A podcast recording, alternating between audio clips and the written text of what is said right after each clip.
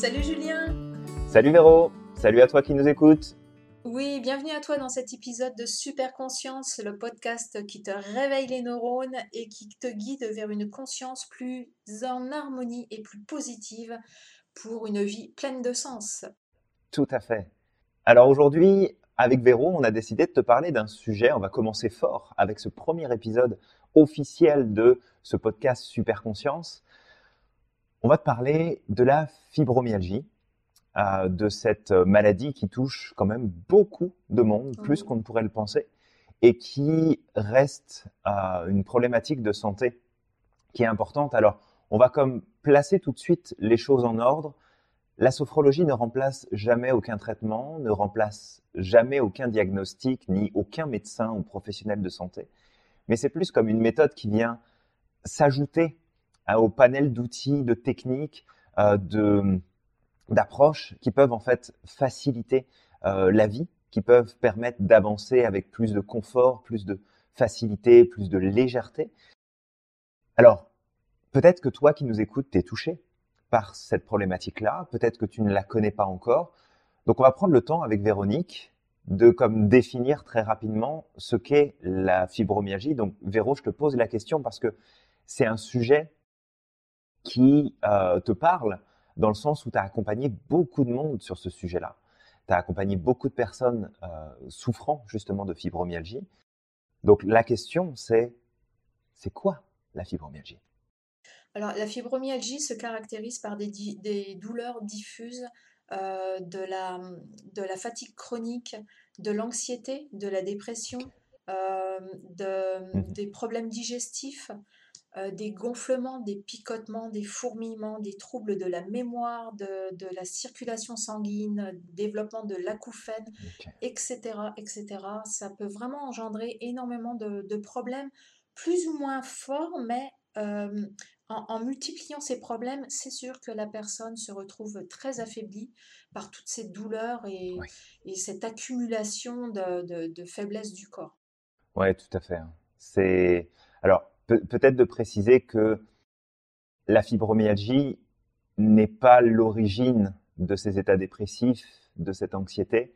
C'est en fait le cumul, comme tu le dis, de tous ces troubles, de ces douleurs, de cette fatigue qui s'installe, qui va comme faire prédominer ce type d'état de conscience, hein, parce qu'on parle d'état de conscience en sophrologie, euh, de ces états de conscience plutôt dépressifs, de ces états de conscience anxieux, anxiogènes.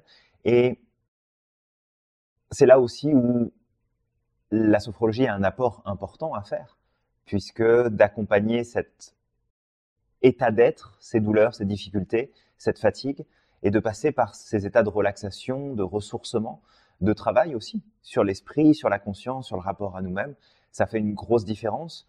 Toi, Véronique, qui a travaillé beaucoup avec les fibromyalgiques, est-ce que tu as noté en fait qu'il y avait peut-être un certain type de personnes qui sont plus atteintes par cette pathologie que d'autres? Oui, c'est déjà il y, a, il y, a, plus de femmes que d'hommes, ça c'est euh, c'est officiel. Et euh, ce sont souvent des, des, femmes qui vont être plus euh, anxieuses que d'autres, plus angoissées, plus stressées. Et déjà ces trois facteurs-là, ce sont les trois facteurs principaux qui, qui, euh, qui engendrent, je dirais, la, la fibromyalgie. Euh, parce qu'une personne qui va être stressée, mais vraiment constamment stressée, angoissée, va contracter ses muscles. Euh, plus elle contracte ses muscles, plus ça réclame de l'oxygène, plus, euh, plus il y a fatigue, plus il y a perte d'énergie, et etc. Et plus il y a perte d'énergie, plus il y a fatigue. Enfin, en tout cas, ça, ça, euh, la personne va rentrer dans un cercle vicieux de contraction, fatigue, et etc. etc. Donc, euh, et c'est là qu'elle s'en sort pas. Et, les, effectivement, les, toutes les, les activités de, de bien-être et de réapprendre à respirer, à se calmer, vont énormément aider. Mais en général, effectivement, ce sont les personnes euh, anxieuses, euh, angoissées et stressées.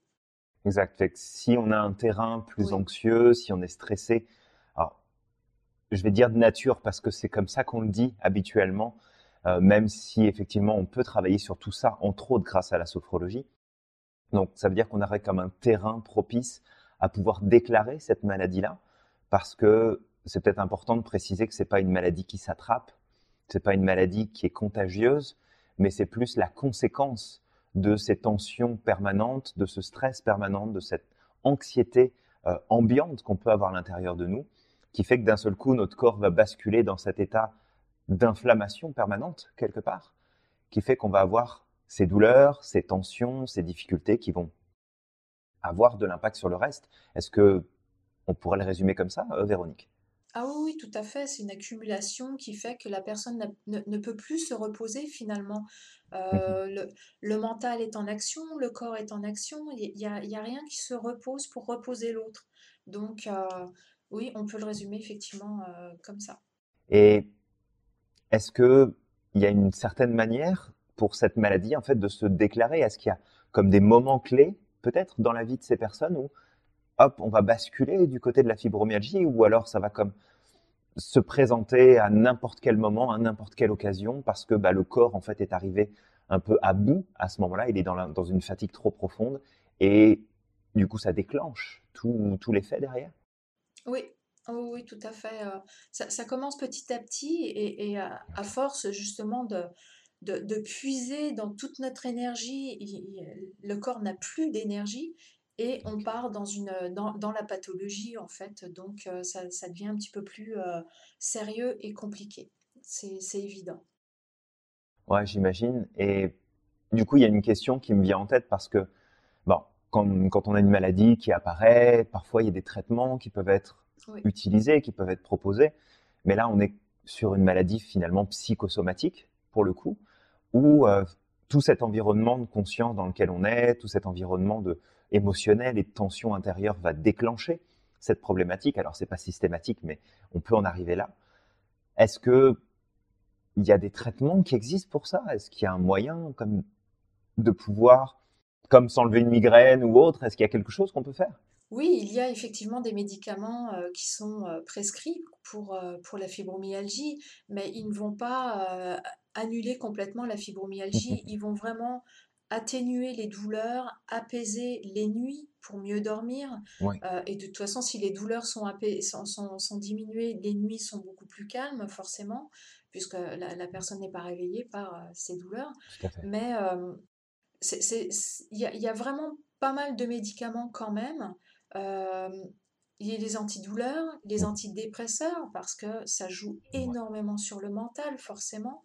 Tout à fait. Mais ça va être juste pour calmer toutes les personnes que j'ai rencontrées euh, pendant mes, séances de groupe et qui étaient atteintes de, fibromyalgie me le disaient. Aujourd'hui, ça va.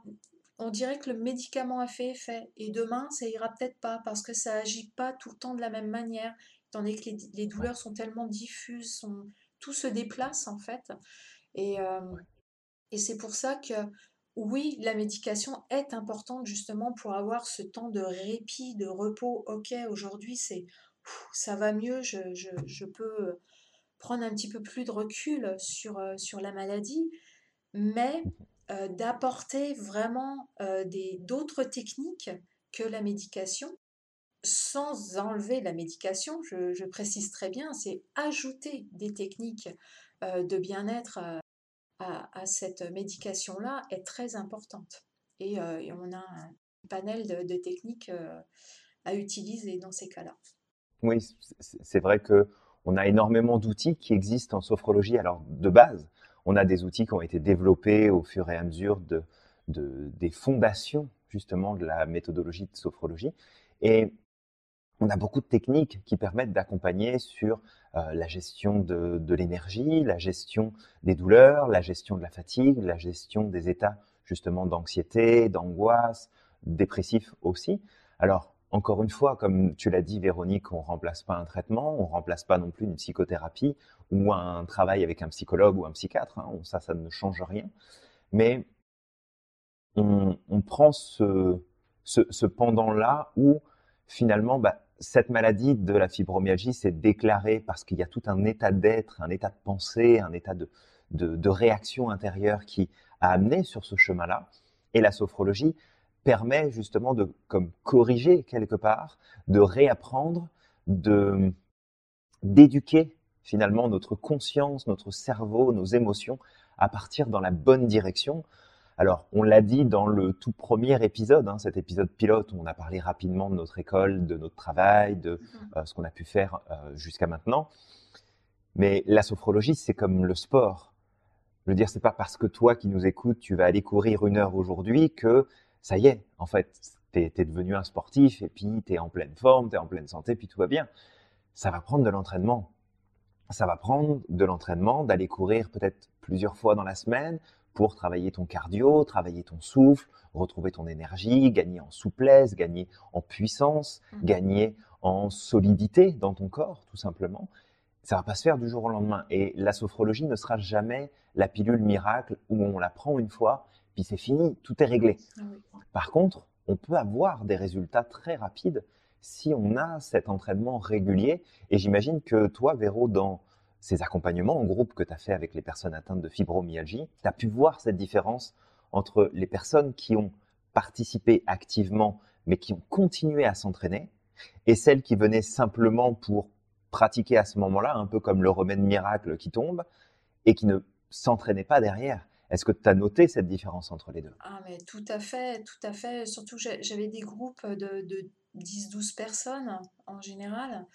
Et euh, mmh c'est évident qu'il y avait toujours plusieurs personnes qui s'entraînaient. Je voyais la différence, mmh la différence dans les ressentis, la différence, euh, ne serait-ce que lorsque la personne arrivait en cours euh, vraiment souriante, contente de faire le cours parce que ça lui avait apporté grâce à son entraînement à la maison. Et les autres, euh, oui, comme tu dis, euh, venaient, bon, bah, je viens faire ma petite séance de sophro, ça va me faire du bien sur le moment. Et puis, même si elle repartait avec l'enregistrement, oh, ben, j'ai pas eu le temps d'écouter l'enregistrement, j'ai pas travaillé. Bon, forcément, ces personnes-là ne, ne pérennisait pas la, la, technique et c'est bien dommage. Et j'ai vraiment eu, par exemple, une personne qui pouvait plus du tout aller voyager. Elle adorait prendre l'avion, partir à l'autre bout du monde et, à cause de la, fibromyalgie, euh, pouvait pouvait plus quoi, était très anxieuse de prendre l'avion, peur de rester pendant euh, plusieurs heures assise dans le vous savez que c'est très étroit dans un avion. Donc plusieurs heures assise dans un fauteuil à attendre euh, son arrivée, tout en craignant donc les douleurs. Et je me souviens d'une euh, participante qui avait pratiqué, pratiqué vraiment au quotidien. Elle, me le disait, je le fais au quotidien, je me lève, j'écoute ma sophro et, et je la vis. Et cette personne-là, voyage maintenant. Elle a la fibromyalgie, elle a, tout le temps de la fibromyalgie, mais elle a su apprendre à vivre avec, à accepter la situation, à gérer ses douleurs, euh, être bien dans sa tête. Elle a pris énormément de recul parce que ça aussi, étant donné que euh, les personnes atteintes de fibromyalgie sont souvent angoissées, anxieuses et stressées, la prise de recul, c'est hyper, hyper bénéfique. Donc, euh, en apprenant toutes ces techniques-là, cette personne a réussi à, reprendre l'avion et revivre normalement. Ça, c'était vraiment un bonheur pour moi quand elle m'avait raconté ça. J'imagine. Et puis, bon, j'aurais plein d'exemples aussi d'autres euh, participantes, mais, euh, mais la pratique, effectivement, la pratique, c'est hyper important, très, très important. Bah, c'est un, un, super exemple et ça nous montre aussi euh, tout l'avantage que représente la sophrologie parce que oui, on a besoin d'un sophrologue qui va nous guider, d'une personne qui est correctement formée, qui a des outils et qui a surtout la compréhension de la problématique qu'on peut rencontrer pour choisir les bons outils. Ça, c'est très important. Et finalement, une fois qu'on a ces outils-là, on devient comme indépendant quelque part. Ah on a cette capacité à pouvoir se gérer par soi-même, appliquer les outils qu'on a pu nous donner.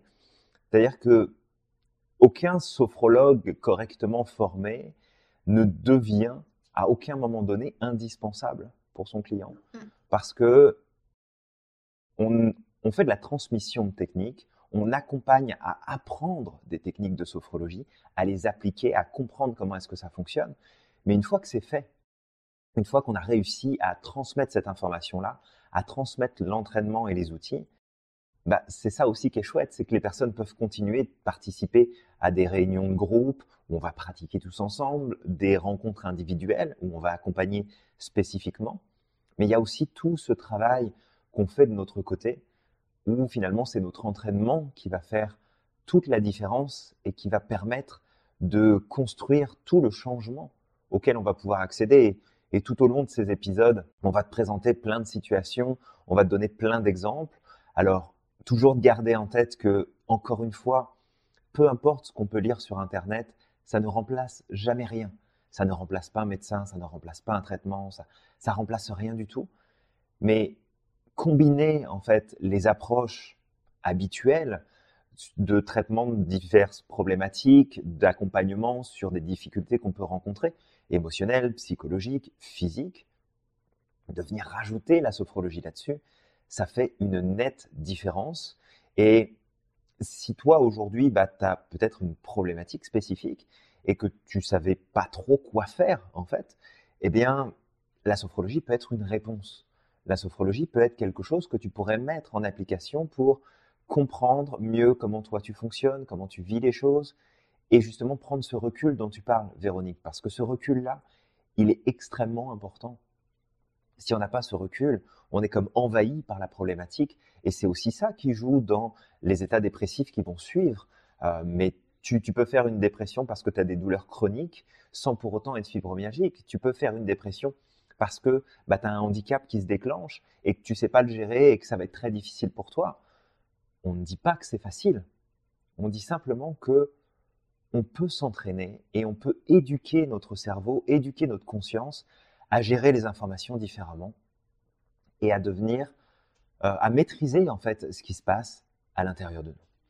Donc, si tu as aimé euh, en fait cet épisode, on t'invite très simplement à t'abonner, à commenter, à liker et surtout à partager autour de toi euh, cette information parce qu'il y a peut-être des gens autour de toi qui ont besoin d'apprendre ça, de découvrir ça, d'ouvrir peut-être des perspectives pour que chacun puisse développer une super conscience. Alors si tu es d'accord, on se retrouve très vite dans le prochain podcast pour continuer notre aventure dans le monde merveilleux de la conscience positive.